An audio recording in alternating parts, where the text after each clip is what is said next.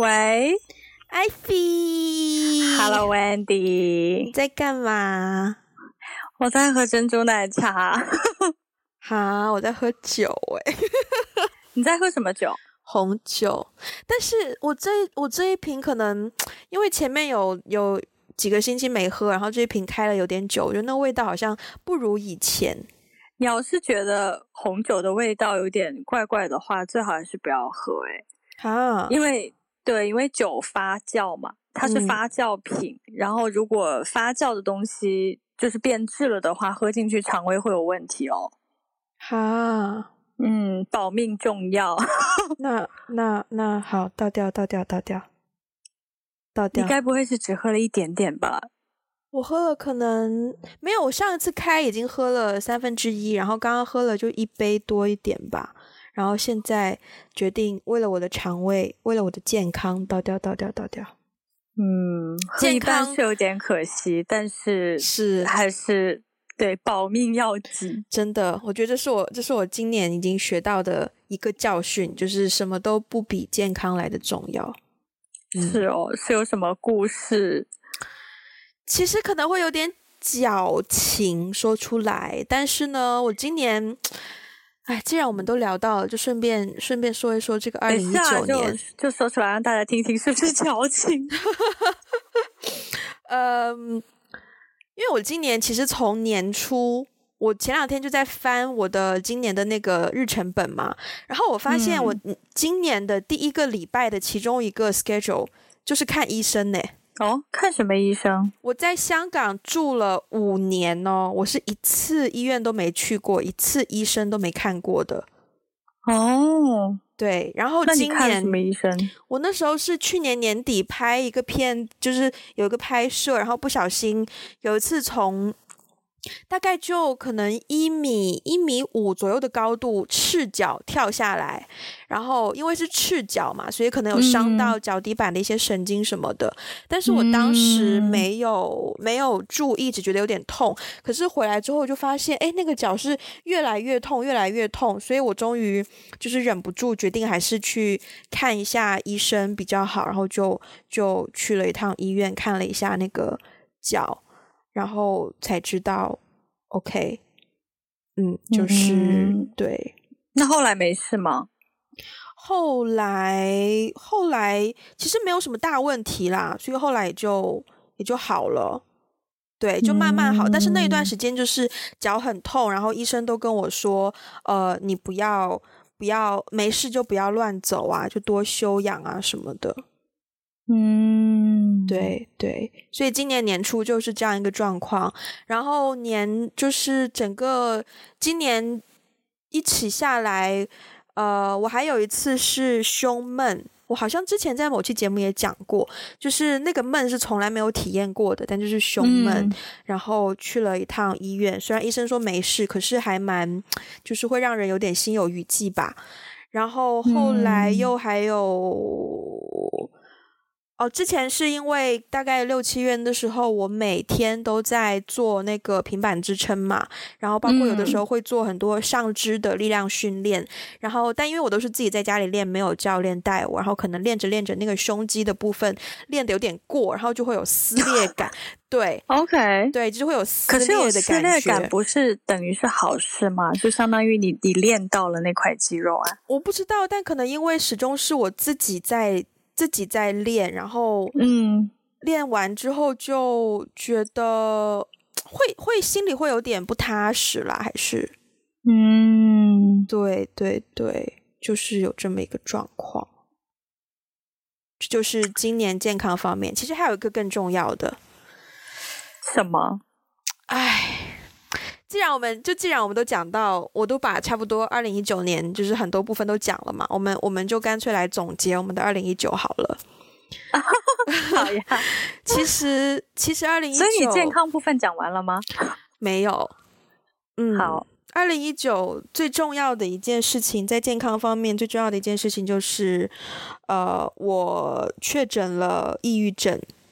嗯，对，这个我之前有跟你讲过嘛，但我们现在就是在一个比较公开的环境，嗯、我再来讲一次这个事情。嗯、那呃，我当时在想，二零一九年总结的时候，我有想要把抑郁症作为一个关键词，是因为这个这个怎么讲？这个病症吗？就这个名词，这个概念，对，嗯，它其实在我的生活当中已经存在很久了。呃，存在的方式包括曾经我有一些不正常的想法，但是我没有怀疑过他是抑郁症，就是在可能更年轻一点的时候。嗯，然后另一个存在方式就是我听到身边太多人提起他，但是我不以为意，我以为自己可以很很很坚强的度过，或者是战胜这种负面想法或是负面情绪之类的东西。嗯，对，可是是，呃，我今年才决定去看医生，因为之前有跟一些朋友、身边的人聊过看医生的问题，那大家给我的回应都是褒贬不一的。有的人会说，医生只会给你吃药；有的人会说，就包括我在比较。不相信看医生这件事情的时候，我问别人的问方式也会不一样嘛。我就问他说：“嗯嗯，那你看完医生，你觉得有用吗？然后他会给你做什么事情吗？”然后他就会说：“哦，他就告诉我我有抑郁症啊，他就让你讲你的经历啊，然后就给我开药啊，这样说。”可是我听完我就觉得，切，那我不看医生，我也知道我有抑郁症喽，就是就是那种感觉。可是。呃，我决定要去看医生的这个念头，我还蛮想分享的。他可能，嗯，嗯，因为在很多期节目，我们都提到我有一个喜欢的男生嘛。我觉得这个神秘、这个神秘的人物，要是我们的节目再受欢迎一点，恐怕他就要被人肉了。千万不要啊！嗯。呃，因为这个男生呢，我跟他也聊过抑郁症的问题，然后，但我觉得他整个状况，包括他的家人给他的支持，以及他给他家人的支持，都是让我觉得很很充满爱的，然后很不忍心去破坏的。嗯嗯嗯。然后我在还没有跟他捅破那层纸的时候，我真的幻想过有可能将来会跟他有未来。嗯，然后在我幻想的某一个很微妙的瞬间，我就觉得，那假如我真的有抑郁症的话，我的情绪会给他带来状况，诶，我的情绪会造成他生活上的困扰，诶，就我的情绪，我的问题哦，会变成他生活中的问题哦，嗯，我觉得这件事情是我不想让它发生的，嗯，然后我就觉得，为了哪怕不是为了我自己，为了我将来。跟我要组建家庭的人，或者是爱我的人，或者是我觉得更重要的是为了我爱的人，嗯，我不希望我的困扰成为他们的困扰，嗯，所以我想要寻求系统的专业的帮助来帮我解决我的困扰，然后不要让这个问题再去呃。扩散到更多我身边的人的身上，不要再去，他已经影响我了，我不希望他再影响我身边我珍惜的人。对，嗯，所以我决定去看医生，然后希望能够积极的治疗，然后改善。对，嗯，其实你这个去看医生的动机非常的珍贵耶。嗯嗯，因为我觉得我身边也有。不能说不少，但是呢，确实是有比较亲近的人，然后是抑郁症，而且是重度的那种。嗯、他们其实很多人，嗯，要么就是不愿意承认嘛，嗯，对，然后就不愿意承认，所以也不愿意不愿意去看。嗯，然后另外一种态度就是说，我看过啊，没有用啊。对，嗯，对，对，对，对，但是就是，嗯。大部分人在就是被劝说要要去看医生的时候，可能很多人都只是想到自己，对。但是就是你刚才分享的说，为了不想给你珍惜的人带来困扰，对，我觉得这个动机非常的珍贵，我很难得哎。对，就是在我接触的人当中，我想到这个动机之后，我也被自己感动了。嗯。嗯，因为他其实真的只是很很微妙，就一闪而过的一个念头。但后来我有一天又又想到这个念头，因为对啊，我有时候也忘记，哎，我当初怎么会选择去看医生？然后又想到之后，发现，哎，这个动机还蛮珍贵的，要记录下来。这样，对啊，对啊，对、嗯、对。然后，因为其实今年发生了非常多因为抑郁症而可能有很坏的结果，然后呃离开我们的人。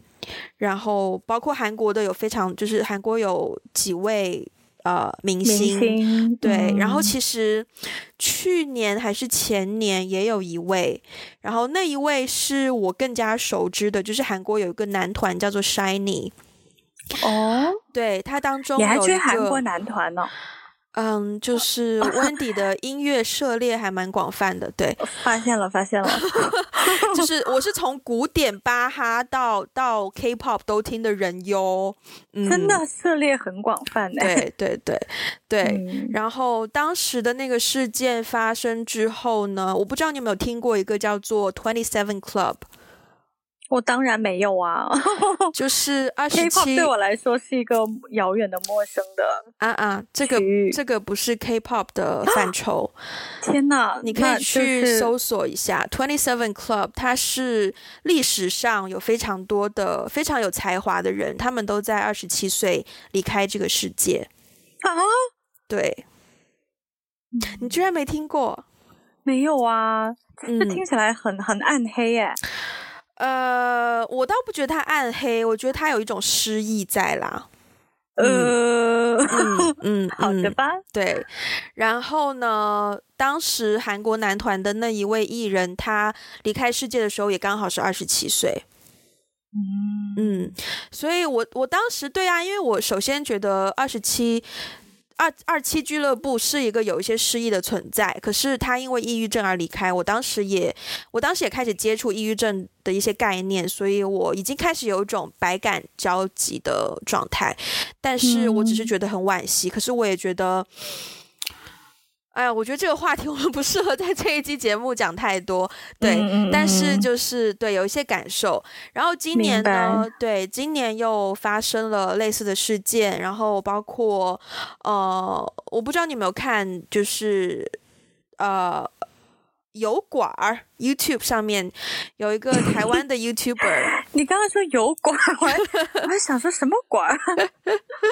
对，大陆就是很很友善的称之为油管嘛，嗯，然后有一个有有一位叫做理科太太的 YouTuber，然后他在十二，我忘记十二月还是十一月，话说我们现在录音是我们我们现在录音是今年最后一次录音了，不出意外的话。嗯，对。对，然后那一位 YouTuber 呢，他刚开始爆红，因为他是理科背景，然后就是在美国念戏谷念呃戏谷创业，就是 Silicon Valley 创业，然后又是理科的矽谷啊，哦，OK，啊，这个这个说法是不是有点台湾腔？因为我我我比较习惯听别人讲硅谷嘛。哦哦哦哦！我想戏谷是哪一个戏演戏的戏吗？对对对对，直到你说 Silicon Valley，我才哦。OK OK OK，对。然后他也是到了年末的时候，他之前爆红，然后但是他到、嗯、我有看过他的对节目，但是他到年末的时候呢，他就发了一条影片，然后就说他和他的老公两位都就是有一些情绪病的状况，所以要停掉他的 channel。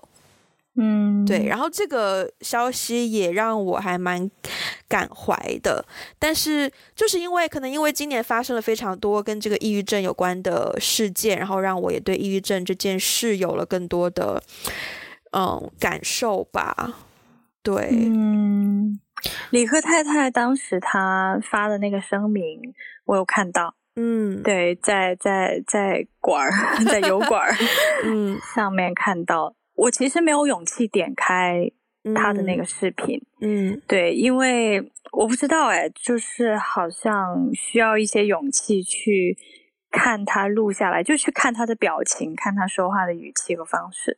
但是他写的文字我都看了，嗯，也是百感交集。虽然我、嗯、我不是一个很狂热的粉丝，就是我我没有一直，我其实没有对任何一个平台有。过多的关注啊、嗯、follow 什么的，但是我也我也大概知道他，然后我觉得他写的那段文字，呃，首先非常的真诚，嗯、呃，而且他文字当中描述她跟她丈夫的，就是在对抗抑郁症这件事情上，嗯、就我能感觉到，我能体会到他的那种挣扎和痛苦，嗯，对，然后他也很希望给他的。就是观众，嗯，一个交代的那种感觉，就是非常负责任。嗯、对对，所以其实我看完那个之后也是蛮，对啊，就是蛮蛮感慨的。嗯，我之前就是呃年终有段时间工作需要，然后就会去在。网络上找一些关于情绪病的内容嘛。我们当时因为主要业务在香港，嗯、所以主要的使用使用的那个 social media 是 Facebook。然后呢，我就去搜索了一些情绪病关怀小组啊，或者是焦虑症关怀小组这类的 Facebook 的群组，然后我就。以那个我们公司我们某一个小账号的名义就加入了，然后就每天可以看到那些群主发的东西。我当时还没有看精神科医生，然后呢，嗯、我看到那个群组里面很多人发出来的帖子都是说，嗯，大家这个药的效果分享一下，然后那个药的状况分享一下，倾向喜欢哪个药分享一下，医生开了哪个药分享一下，以及说哦，今天今天出门遇到什么事情，然后让我很焦虑。我当时看到那些东西，我也蛮怕的，特别是他们讲到很多很多药的名字，因为可能这些药物大多数会是英文名称，或者是就算翻译成中文，也是一个很复杂的，好像化合物的这样的一个名字，你根本不会懂那个药是干嘛的。然后我看到很多药的名字的时候，我其实我某种程度上有加深我的焦虑。嗯，因为我觉得那是一个很复杂、很很沉重的世界，嗯，就是可能也像可能会。嗯，somehow 会跟癌症这类重大疾病联系到一起。我当时的心态真的是这样的。嗯，我希望听众们不要觉得这个节目太沉重。对，嗯、我还是尽量用一个轻松愉快的语气去跟大家聊啊，偶尔来一个段子啊。对，没没必要勉强，没必要。其实我想说说我对这个的看法，就是，嗯、呃。我我自己没有看过医生，就是在关于精神科这一方面没有看过医生。嗯、我当然也经历过人生当中比较重大的几次，就是情绪崩溃，就是有一段时间没有办法正常的上班。嗯，哦，就是要要要先怎么说，暂停工作一段时间，要在家休养的那种，完全是情绪情绪导致的。嗯嗯。那我开始对于抑郁症有一个真的是比较深入的、全面的，不能说很深入吧的了解，其实是从今年开始的。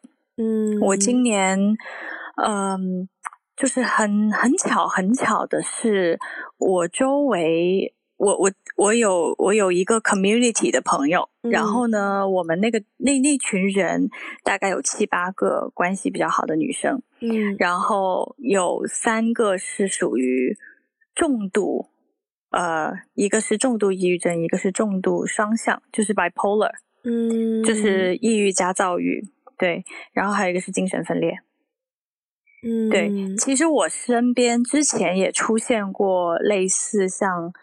呃，精神分裂还有其他精神类疾病的朋友，呃，但是没有那么多，就不知道为什么今年，其实可能一一开始跟他们交朋友的时候也没有觉得那么严重，但是今年突然就一个接着一个就病倒了，非常严重的那一种，嗯、就是我我就是真的是看着他们就是变了一个人一样，嗯，对，就是。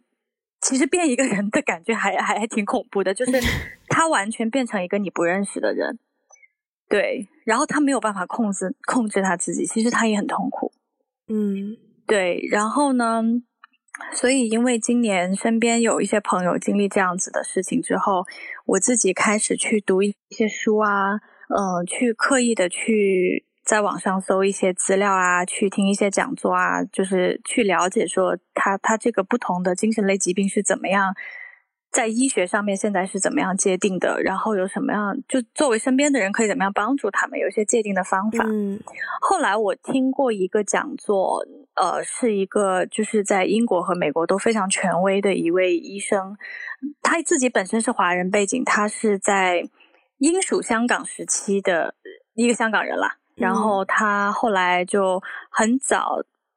七八十年代的时候就在英国做医生，然后做精神科医生，后来又到了美国，现在是已经算是国家级别的那种科学家这样子。然后，因为他知道，就是说，因为他自己本身是华人背景，所以他他也认为，就是现在呃华人华人这个世界，华人这个圈子的精神类疾病越来越多。而且华人对于精神类疾病还是有一种像禁忌，就大家聊起谈论他的时候的感觉，就好像就好像有一种啊，那个人是神经病那种感觉，就是好像有一种觉得他很很就是很不敢谈，然后很觉得很恐怖，对，所以他想要打破人们对于这种其实是是一种 social taboo 的一种想法，所以他就很频繁的到。就是华人圈子这边，然后来做做一些分享。他讲到的一个我比较其实常识性的东西，但因为我不是医学背景，我所以我听完以后我觉得非常有收获。嗯。就是他说，嗯，所谓的抑郁症，就我们说的抑郁症，很多时候大家会认为你心理出现了问题，嗯，所以呢，很多人他可能就直接去。呃，去去跟别人聊天啊，做一些心理的情绪上的辅导，呃，那些疏导啊。对，当然这个是很重要的。他说，但是其实抑郁症的本质是你的基因在遇到环境变化的时候发生了病变。嗯，所以本质问题是基因出了问题。嗯，对，所以就是说，嗯、呃，而且这个环境的改变不一定是。呃，一个很大的什么事情，通常来说，就是抑郁症病发的时候，可能是出现一些人生当中的一些重大刺激，就比如说出现了车祸，嗯，然后离异丧偶，呃，或者是说就是亲人离世，对，或者是目睹了一场重大的灾难、战争，对，这种是比较典型的重大的环境的改变，使得它里面的基因发生了病变。但是呢，很多人，如果你的家族里面有抑郁症的这个历史，就是你的，尤其是直系亲属里面有抑郁症的这个历史的话，那你并发的几率会高，比别人高百分之三十。嗯，所以可能即便是一些很小的环境的改变，也会成为一个诱因，就是把你的那个病发出来。对，嗯，所以他说，其实，那你基因改变的本质就是你需要通过药物。去就是就是化学干预嘛，嗯，就是去让你体内的分泌的各个东各个不同的那个指数达到一个平衡。对对，所以他嗯讲到很多很多，包括他讲到也也有讲到很多很比较有意思的一些点，就是说呃包括环境的变迁，就比如说，因为他现在长期生活在美国嘛，他说那就很多移民家庭，那小孩可能。十六岁以前的小孩，因为他的那个什么什么脑部还在发育，所以说十六岁以前，如果你经历了一场比较巨大的文化上的环境的变迁，你那个里面的那个基因病变的概率也会也会也会大增的。嗯，对，就是他很客观的分析了很多这种。嗯，就是这个这个东西的本质，就精神类疾病的本质到底是什么？我们应该怎么样去干预？他的结论就是说，心理的治、心理的干预和那个药物的干预都是缺一不可的，都是要两个一起的。对，对，我看完，嗯。嗯我看完医生之后呢，医生有跟我解释他给我开的药都是什么作用。然后虽然名字还都是英文呐、啊，然后呃，但是我我我首先我确诊之后，然后我拿到药之后，我整个心情状态其实是比之前要好一些的。就至少我觉得那个感受就是。呃，我不会再责备自己了，我不会责怪自己说为什么有一些想法理不顺，为什么有一些东西想不通，那种自责的感觉少了非常多。嗯、然后，呃，医生有给我解释，他给我的一个首先一个主要的每天都要吃的药呢，它的功能就是血清素抑制剂。等于是抑制一些血清素分泌的药物，就是你刚刚讲到的一些呃平衡的什么分泌的这样的一个功能，化学干预的功能。对，然后我最近有好一些，我不知道是因为可能药物也有一部分的帮助，然后另一部分是，嗯、呃，这个也刚好可以来到我们二零一九年总结的下一个部分，是一个是一个很感恩的部分，就是我真的真的真的很感激二零一九年能够。结识到艾菲这样的好朋友，天哪，让我感感人的喝一口奶茶。对对，呃，我在写文字的时候，我也发现，其实就是我认识你之后，很多事情就开始发生了，包括比如说呢，我听到你嚼珍珠的声音，不好意思，因为这珍珠有点满，真是太生活化了，我们的节目。比如说你，你你介绍了非常多好朋友给我，嗯，然后再比如说，对，再比如说，我跟你开始做 podcast 之后，呃，虽然 podcast 这个 idea 是我想到的，但是在你的在你加入之后呢，一方面是你让你身边的非常多好朋友听到我们的 podcast，然后也让我有一个机会，某种程度上 认识了你身边这些好朋友。对对对对，其实其实我让我身边的人听，都是在我的淫威之下，就是他们 迫于无奈，你知道，因为我一直就跟他们吃饭，就盯着他们，然后他们就迫于无奈就打开 APP 开始关注。啊，也要也也很也很感谢呀、啊，就是感谢你有这种淫威在身，你知道？是是是。对啊，然后 Podcast 一方面，他也帮我就是找到了一个生活当中的，我不知道诶 Podcast 对我帮助也蛮大的耶。其实，因为可能是这样子，嗯、因为呃，我前两天上编剧课嘛，然后上完编剧课，老师老师在课上就会经常说，因为我们在想一个故事的时候，一定要一定要把握住的是那个故事的主题是什么。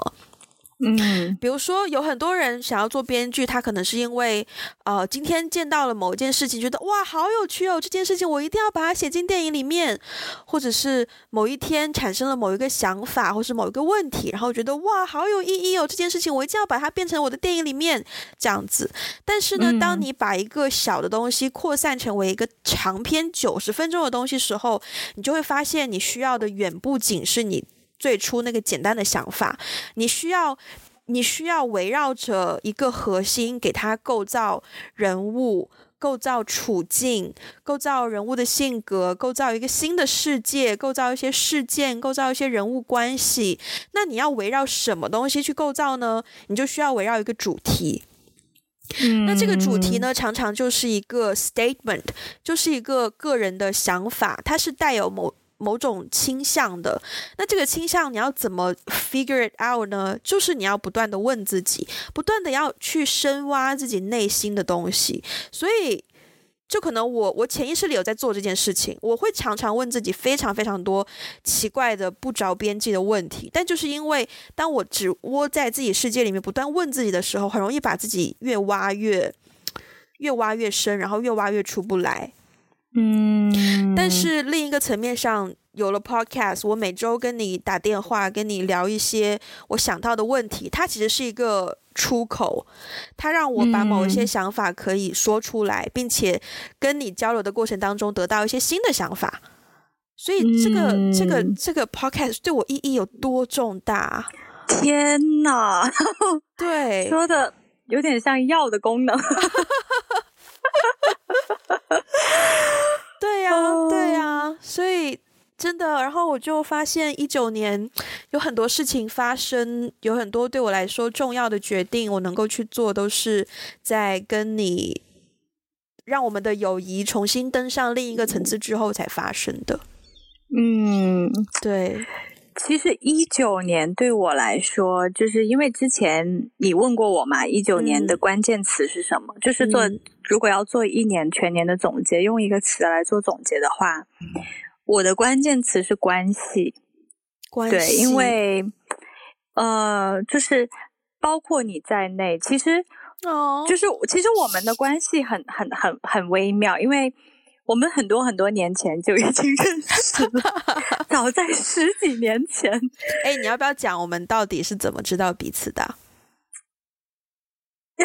这样讲会讲讲出来是不是有点尴尬？我觉得不会啊，对，谁会要不要换尴尬？换另外换另外换另外一一期主题，那我们就可以讲渣男主题的时候。啊、这样的吗？你这样把这个话抛出来，我就不敢讲我们的关系了耶。没事啊，没事啊，你讲啊，你讲啊。哦，真的吗？可以讲啊。那我们就先等于是卖个关子吧，之后再。对，我们先，对，我们先卖个关子。对，我们先卖个关子。但是，但是很神奇，你知道，因为，因为后来，嗯。我我我有跟周围的朋友说，我们开始做 podcast 之后，我有跟周围的朋友说，说我跟我跟你在做 podcast，就是认识共同认识我们两个的人都会表示很惊讶，就哈，你们两个是怎么勾搭到一起去？啊，不认识我们的呢，我我会稍微解释一下，我们是高中同学，但是其实高中的时候不熟，知道彼此，但是不熟就。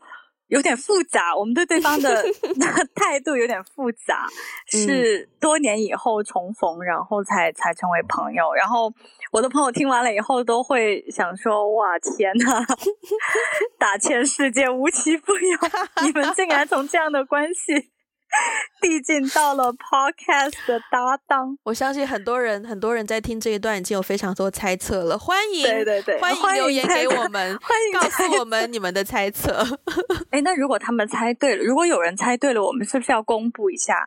就比如说某某某某某某听众、oh, 猜对了，oh, 可以可以可以可以。我觉得我们还蛮难猜的。Anyways，呃、uh,，对，好，回到回到二零一九。你的关系，对，就是，对，就是，我觉得收获了很多很珍贵、很珍贵的关系，这个是我之前没有想到过的。嗯、对，就是包括我们也是从开始做这个事情之后，就是会变得越来越熟嘛。因为我也觉得做 podcast 本身，它是一个。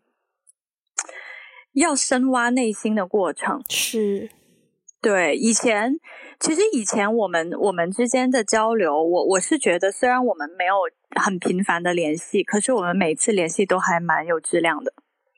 嗯，就我觉得我们每次谈话，其实都是可以谈到蛮深的。对，那开始做 podcast 之后呢？这件事情让我挺意外的，就是我发现我还蛮享受做 podcast 的。就我以前是一个对媒体不是很信任的人，然后我觉得我我跟媒体之间，我最我最舒适的一种就是。媒体的方式就是写博客，就是用文字。可能可能经常听我们节目的人会觉得这一趴有点似曾相识。是的，在第十期我们的 intro 当中，说不定有提到类似的 topic 哦。好，你继续。好的，好的。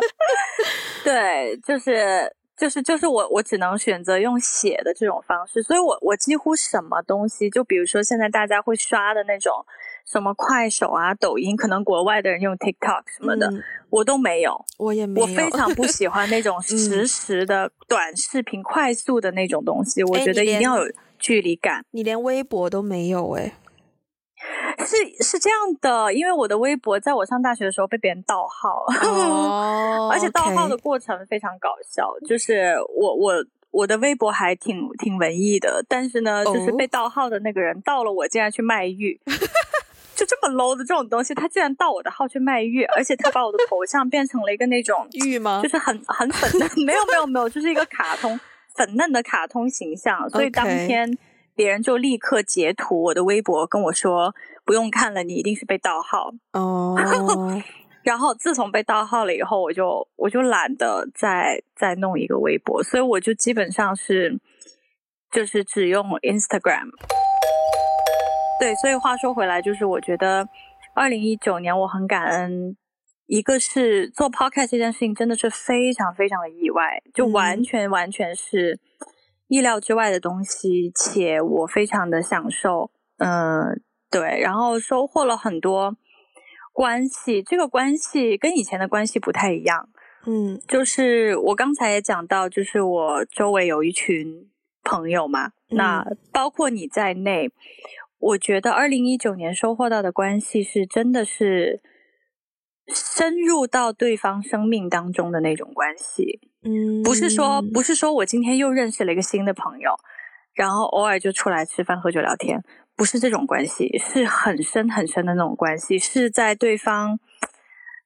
很支离破碎的时候，呃，嗯、就或是会会看到彼此支离破碎的样子，然后也在对方就是获得喜悦的时候可以分享的，就是我觉得是一种很深入的嗯关系。嗯、这个也是我以前没有想到的，就是说我我我竟然会。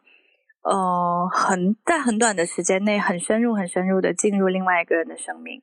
嗯嗯，类似的关系，今年有好几个。嗯，对。然后，所以这个让我蛮意外的。然后，嗯，然后，对，其实还有一个很重要的，就是我我其实一直很想分享，就是在二零一九年的年末。嗯，呃，对这件事情，呃。温迪同学也知道，在温迪同学刚刚看完医生不久之后，嗯，我也我也遇到了一一个蛮大的情绪上的波动，嗯，然后当时也是出现，就是出现类似的抑抑郁的情绪，当然因为时间比较短，所以我就持续时间比较短，所以我没有去看医生，嗯，但是那那几天我突然一下子想通了很多的事情，嗯，就是。我突然发现我自己是一个很爱逃避的人，就是面对问题，我是一个会习惯性逃避的人。嗯，当然就是工作上的那种不算。就比如说我今天要解决这个合同，嗯，我今天要解决这个提案，这种不算。但是在面对一些很深入、很深入的问题的时候，我习惯性的会逃避，比如说跟父母的关系，嗯，还有我就是接下来的人生很多很多东西，我会逃避。所以我突然意识到这件事情之后，我就发现逃避只会让事情更糟糕。我要我要重新开始去面对。就是就是那种感觉，就好像因为我以前在逃避，所以我身后有一地鸡毛，我现在要转身去捡那些鸡毛，然后组成一个漂亮的鸡毛掸子。没错，没错，就是这种感觉。所以其实我我当时意识到这个问题的时候呢，我做了一件事情，这件事情我至今想起来都觉得挺温暖的，就是我给我爸爸打了个电话。嗯，呃，我以前几乎就是没有。主动给他打过电话聊天之类的，可能以前给他打电话就是有些什么事情啊这样子，但是我第一次主动，我都不记得是不是我人生当中第一次主动给他打电话，然后跟他聊天，跟他说我心情不好，怎么怎么样，就是那天也聊了很久，其实那天也聊了一个多小时，我们以前从来不会聊一个多小时这种长度，嗯，也聊到了很多以前没有来得及。聊过的话题，然后我觉得那种感觉，嗯，还挺温暖的。对，嗯、就是我我不知道有多少人会觉得这件事情很奇怪，只不过是给自己爸爸打个电话而已。但是对我来说，是一个非常非常重要的时刻。嗯嗯，对。然后还有另外一件事情，就是我因为那那段时间的一个比较低落的情绪，我意识到一个。更重大的问题是，我的很多恐惧和焦虑的来源是来自于我对完美主义的完美主义的执着，就是追求完美主义，就追求完美这件事情不是不好。有的时候你在工作中，在做事情的时候，你你要你要是可以做到完美，你当然要做到完美。但是我我对于完美主义的追求已经到了一种。没有人给我那样的要求，我自己给自己那样的要求，所以我永远觉得自己不够好。我永远觉得自己不够完美。对，你当时对，对，你先说，嗯，对，但是这个这个想法跟我的信仰是本质上有冲突的。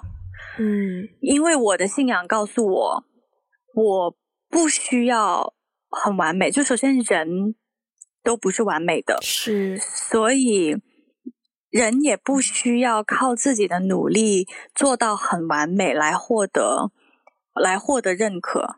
就在我的信仰里，嗯，不管我是谁，我出生是什么样子的，我做做成什么样子的。一个程度，我都是无条件的被爱、被接纳的。嗯，对。但是因为我自己，我虽然有这个这个信仰，但是呢，我在实际生活过程当中，我还是会潜意识的去努力要做到最好，我要做到让自己就是满意的地步。但是那个导致的一个结果就是。我在努力的过程当中，其实我是不相信我自己是被无条件的爱和接纳的，因此我也没有办法完全接纳我自己，所以我要做到很完美来掩饰原来那个我觉得有点残破的自己。嗯。嗯，对，对，所以当我意识到这个问题之后，呃，很。感恩的，因为我觉得意识到这个点很难，其实真的真的。对，因为它是很很内心、很内心的东西，而且我觉得追求完美，现在的人都很追求完美啊，说实话，所以很难会意识到那么深层次的东西。但是当我意识到这个点之后，我有就是通过祷告，就是来呃。抒发我自己的那个，就是让自己就通过祷告来让自己相信说，不管我是一个什么样的人，我就是被无条件的爱和接纳，所以我要，所以我要接纳我自己。如果我不接纳我自己，我都没有办法接纳别人。其实，嗯，对啊，对，所以就很很感恩啦。就是我没有想到在在二零一九年的年末，这么的一个呃偶然。突发的一件事情，让我就是有这么大的改变，然后有意识到这么多东西。呃，我特别想回应你刚刚讲到的关于逃避的这个 topic。呃，嗯，其实我真正的我认为是这两天突然想到的。我认为要用一个关键字来总结二零一九年的话，其实我的关键字是面对。嗯，呃。我以前跟你不熟，所以你可能不太知道，所以你可能不太知道我以前的一些特别真实的性格。我以前根本不懂得什么叫做逃避。嗯，我以前其实是一个蛮性子蛮直的一个人，就是我遇到什么我觉得不爽，我觉得不对，我会我真的就是会提出来。嗯，所以我遭受了很多打击。嗯，这就是我性格的一部分。我就是不懂得什么叫做逃避，包括这么多次跟男生告白被打枪，对吧？这就是一种，这就是一种不懂得逃避的表现。但是我是可能最近这。到了香港之后，才慢慢慢慢发现说，哦，原来这个世界上有一种面对问题的方式，叫做逃避。逃避可能是短暂的逃避，可能是稍微长一点时间的逃避，但它的确能够帮助你缓解当下的一些状况和问题，它是有用的。我才为什么是到了香港之后才？我觉得也不一定跟环境有关吧，可能也就是到香港我，我我遇到的事情更多了，然后包括一些呃。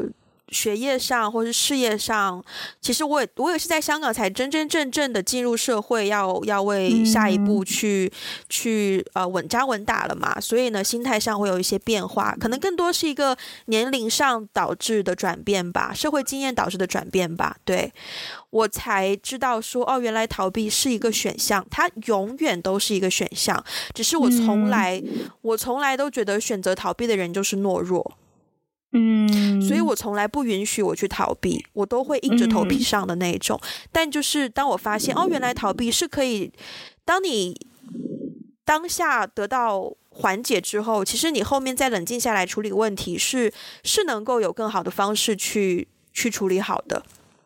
嗯，所以呢，我就开始依赖逃避这个选择。哦，我就一路逃避，逃避，逃避，逃避到今年，包括呃，终于去看精神科医生，也包括跟父母的关系也有一些有也有一些修复。就是在我决定要看精神科医生之后，我跟我父母分别都打了一通电话，很认真的聊了我一些比较内心的想法。呃，因为我一直觉得我我在他们心中我要扮演一个乖小孩，就是一个懂事又独立。有自己想法，懂得为自己的生活做打算的一个小孩，就我经常性会营造这样的形象。但是，呃，生病啊，或者是遇到什么问题，也不太愿意跟他们讲嘛。嗯，但是这一次呢，就因为精神科看看病的这件事情，就比较坦白的跟他们聊了一下，然后也重新去。一些契机、机缘巧合，也重新能够发掘到一些他们在我身上所造成的影响。嗯，一些，这就是我之前有一天跟你打电话，然后哭得很惨的那一次。我记得。对，然后也就是那一天，我才发现，嗯、呃，虽然我很能够谅解别人，很能够体谅别人，可是有的时候。我原谅他们了，不代表他们没有对我造成伤害。嗯，我总是对我总是轻视了对我造成伤害这个部分，以为都不是事儿。但其实我要面对这一些影响。嗯，对，就这个面对不是一种我重新又鼓足了劲儿去面对的那种面对，而是一种。我觉得回到了一个比较 balance 的状态，就是从小的时候只知道面对，不懂得逃避，到后面一段时间只懂得逃避，不懂得面对，到现在我两边都接触过了，我更加能够在中间知道我什么情况该选择哪一种应对方式，然后去回到一个比较流动性、比较自然的状态。我觉得非常的感觉还蛮蛮美好的。嗯。嗯不过，其实我听你讲的时候，我倒觉得你后来就就是去了香港之后，对于问题的一些应对方式，我倒不觉得那个是逃避啦。对，嗯、就是我觉得有的时候处理问题可能是需要冷静一下，嗯，就是暂停一下，休息一下，对，先先不去面对一下，但是最后还是要回到问题面前。是，我觉得那个只是面对问题的方式不同。对，但是逃避呢，就是有一种，因为我自己是一个很习惯性逃避问题的人，嗯，所以，而且我觉得这个逃避的逃避的问题类型还是有分的哦。就如果是工作中，就比如说，如果我逃避了，那这个问题会牵连到别人，比如说我的同事，嗯，这种。如果是事情导向的话，我是会一定会去面对的，而且就是。要越早解决越好，嗯，但是如果是那种非常非常深入内心的，要花很长时间的那种问题，我就真的会逃避。我觉得逃避的一个表现就是，我就假装这件事情没有发生过。嗯，对，这就是逃避。对我来说，这就是逃避。对，不是说很先放一放，而是我假装没有发生过。这很 OK，嗯，这很逃，很逃，很逃，很逃。对，对，所以其实其实这种逃，对双方都不好，因为我就是也意识到，就是说一段真实的关系，就是说关系的修复是要从面对开始的。要从要从敞开，要从彼此敞开开始。嗯，那你假装没有发生过，就等于你不敞开啊，那就永远没有办法修复啊。对对，聊到这也也聊了挺久的了。我们一贯的希望用一个比较积极的积极的方式去 结尾嘛。那我们来说一说对于二零二零年的期望。新的一年.新的新的 a new decade，新的年代，嗯嗯，你有什么样的期望吗？有，就是我的期望呢，我我前阵子在，其实前前前阵子别人也问过我类似的问题，就是说二零二零年你的关键词是什么？说完二零一九年，二零二零年你的关键词是什么？嗯，那我的关键词是方向。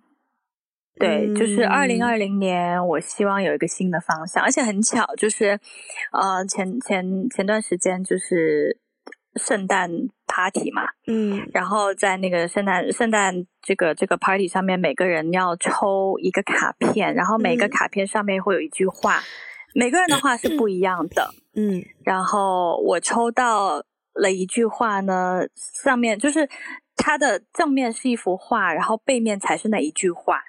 嗯，然后它正面的那幅画呢，很很很很妙，是一个指南针。嗯，对。然后后面的那句话，呃，比较长，我就说后半句，就是说，嗯，是我脚前的灯路上的光。嗯，对，就是说会有一个像指南针，就是你的二零二零年会有新的方向，然后这个新的方向会是你。脚前的灯路上的光，哇！我觉得这是一个，就是 such a sign，就是对，所以我很喜欢。嗯、对，然后呃，对，上了我们家的冰箱上，原来是个冰箱贴呀！哦不不不，我是用冰箱贴把它贴在 哦，OK，把那张卡片用一个冰箱贴贴在冰箱上。OK，恭喜卡片荣登冰箱榜。嗯，没错没错没错。对，嗯、但是但是我我非常喜欢那句话，还有那幅画，就是也非常。就是完全印证了我对二零二零年的期待，就是我希望有一个新的方向，然后这个新的方向呢，是不管是在生活的方方面面，不管是在我的事业上，在我的关系上，呃，甚至在我的婚姻上，天哪，我不敢相信我在 Podcast 上面公开的。公开的说婚姻这两个字，我不是在征婚哦，各位，大家不要误会，艾菲还没有还没有另一半，不要不要以为马上就要结婚了什么的，不要误会，不要误会。嗯、但是你们也可以把它当做一个征婚贴啦，就是真实的意图表露出来，嗯、就是好，好 对对对对 对。但是就是说，希望二零二零年可以有一个全新的带领，有一个新的方向，好好哦、然后会有全新的带领。对，没错。其实我二零二零到现在我都还没有一个很明确的关键字诶，因为我觉得我在二零一九发现以及正在面对的一些问题，它并没有得到一个完整的解决。然后我的直觉是，二零二零年的很大一部分时间会去会花费在解决这些问题上，包括我跟家人的关系啊、自己的身体状况啊、嗯、这些情况。然后呢，可能解决了之后会有。会有，我也在等一个 sign 啦。说实话，所以我很羡慕你能够有一个 sign。嗯，怎么说呢？那个你说 sign 也也算吧，不不说 sign 也算。它毕竟只是一个冰箱贴，只是一张卡片。对，但我还很容易被这些 sign 所所吸引啦。哦、嗯，对，说不定呢，说不定明天就捡到一张纸条，然后就。那你可以去吃那种就是 fortune fortune cookie。对对对，啊，对，那听起来，嗯，那听起来你的关键词是解决呀？但是我又觉得这个解决只是到只是半年就能够完成，我还有下半年，是吗？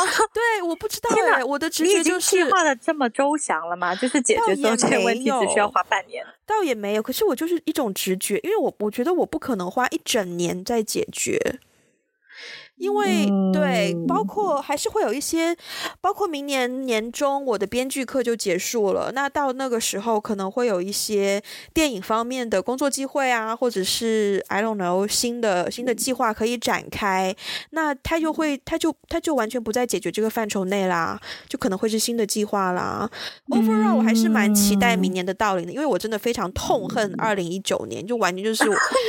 对，I want to kick your ass 的那种痛恨，嗯、对，OK，所以所以二零二零要来，我就是非常非常非常的期待。只是说，呃，具体我要怎么去形容这种期待呢？可能它太复杂了吧，可能它包包含太多面向了，所以我没有办法用一个用一个形容词就总结我的期待。对，嗯，那听起来二零二零年是一个起承转合，就你对他的期待有一点起承转合的作用。我觉得二零二零就是什么都有可能发生。